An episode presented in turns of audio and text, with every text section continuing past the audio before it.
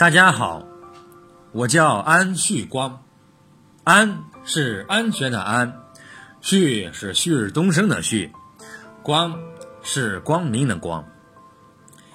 目前在浙江一家私营企业做市场调研和监察工作。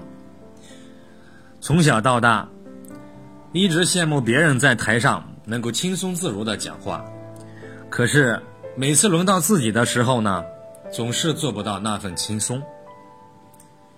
记得二零一一年高中的时候，学校和天津的某个学校结成了帮扶对子，校领导为了让同学们增加当众演讲的能力，每天早上上课时呢，有一个名额上台演讲。我记得很清楚，我的第一次上台是拿着稿子抖着音念完的，始终和同学们没有目光交流，而且念完之后，我是迅速的跑回了座位。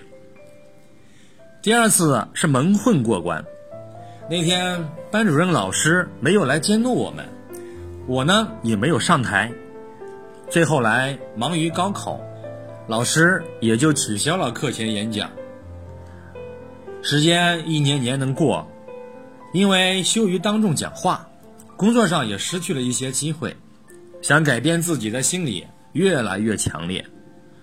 二零一七年五月份，我就在网上各种搜索，可是，在杭州、上海，我都没有找到让我满意的机构。但是，有一天，我在喜马拉雅上搜索演讲时。无意发现了黄九龄校长的“人人都能演讲”。黄校长讲述发生在自己身上的事例，让我感同身受，觉得黄校长讲的很真实，很靠谱。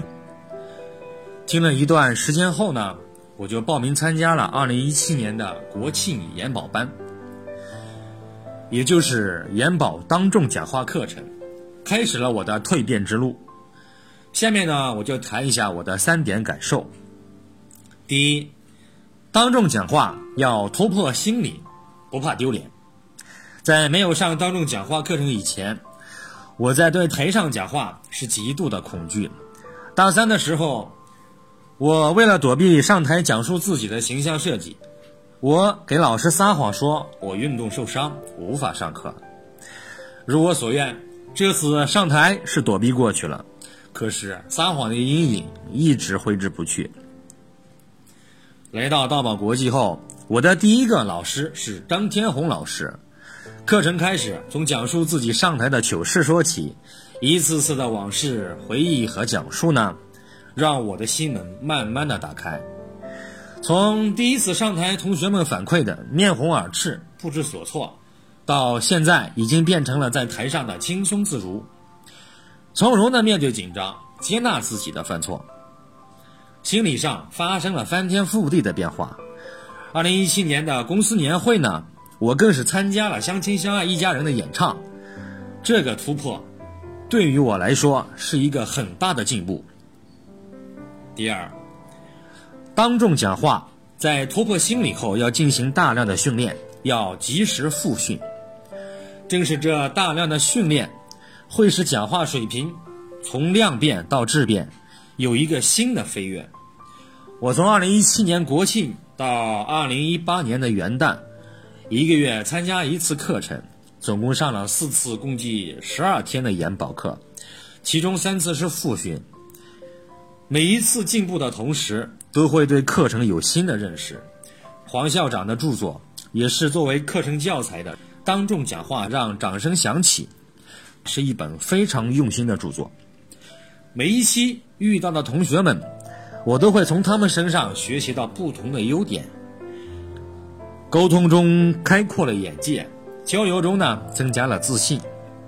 上到第四次研保课时，我已经是在享受在台上给大家讲话的那种感觉了。坚持就是胜利，这句话用在这里一点都没有错。第三。在研保课堂上收获人生哲理，指导生活。研保课堂不仅是培训当众讲话，更有许多的人生哲理。黄校长通过一些小故事，用说事的方式来说理，让我们能够深刻的理解和熟知人生哲理。我们需要打破固有的思维，要接受新的事物和看法，勇于改变。人的成功就如同一条瓜外上不同的西瓜，开花有先后，成熟分早晚。总有一天，我们都能像西瓜一样成熟。以上就是我的三点研毛课感受：第一，要突破心理，不怕丢脸；第二，要大量训练。及时复训。第三，收获哲理，指导生活。最后，我要感谢黄九龄校长创立的道宝国际教育平台，感谢老师们的付出，感谢一同成长陪伴的同学们，谢谢大家。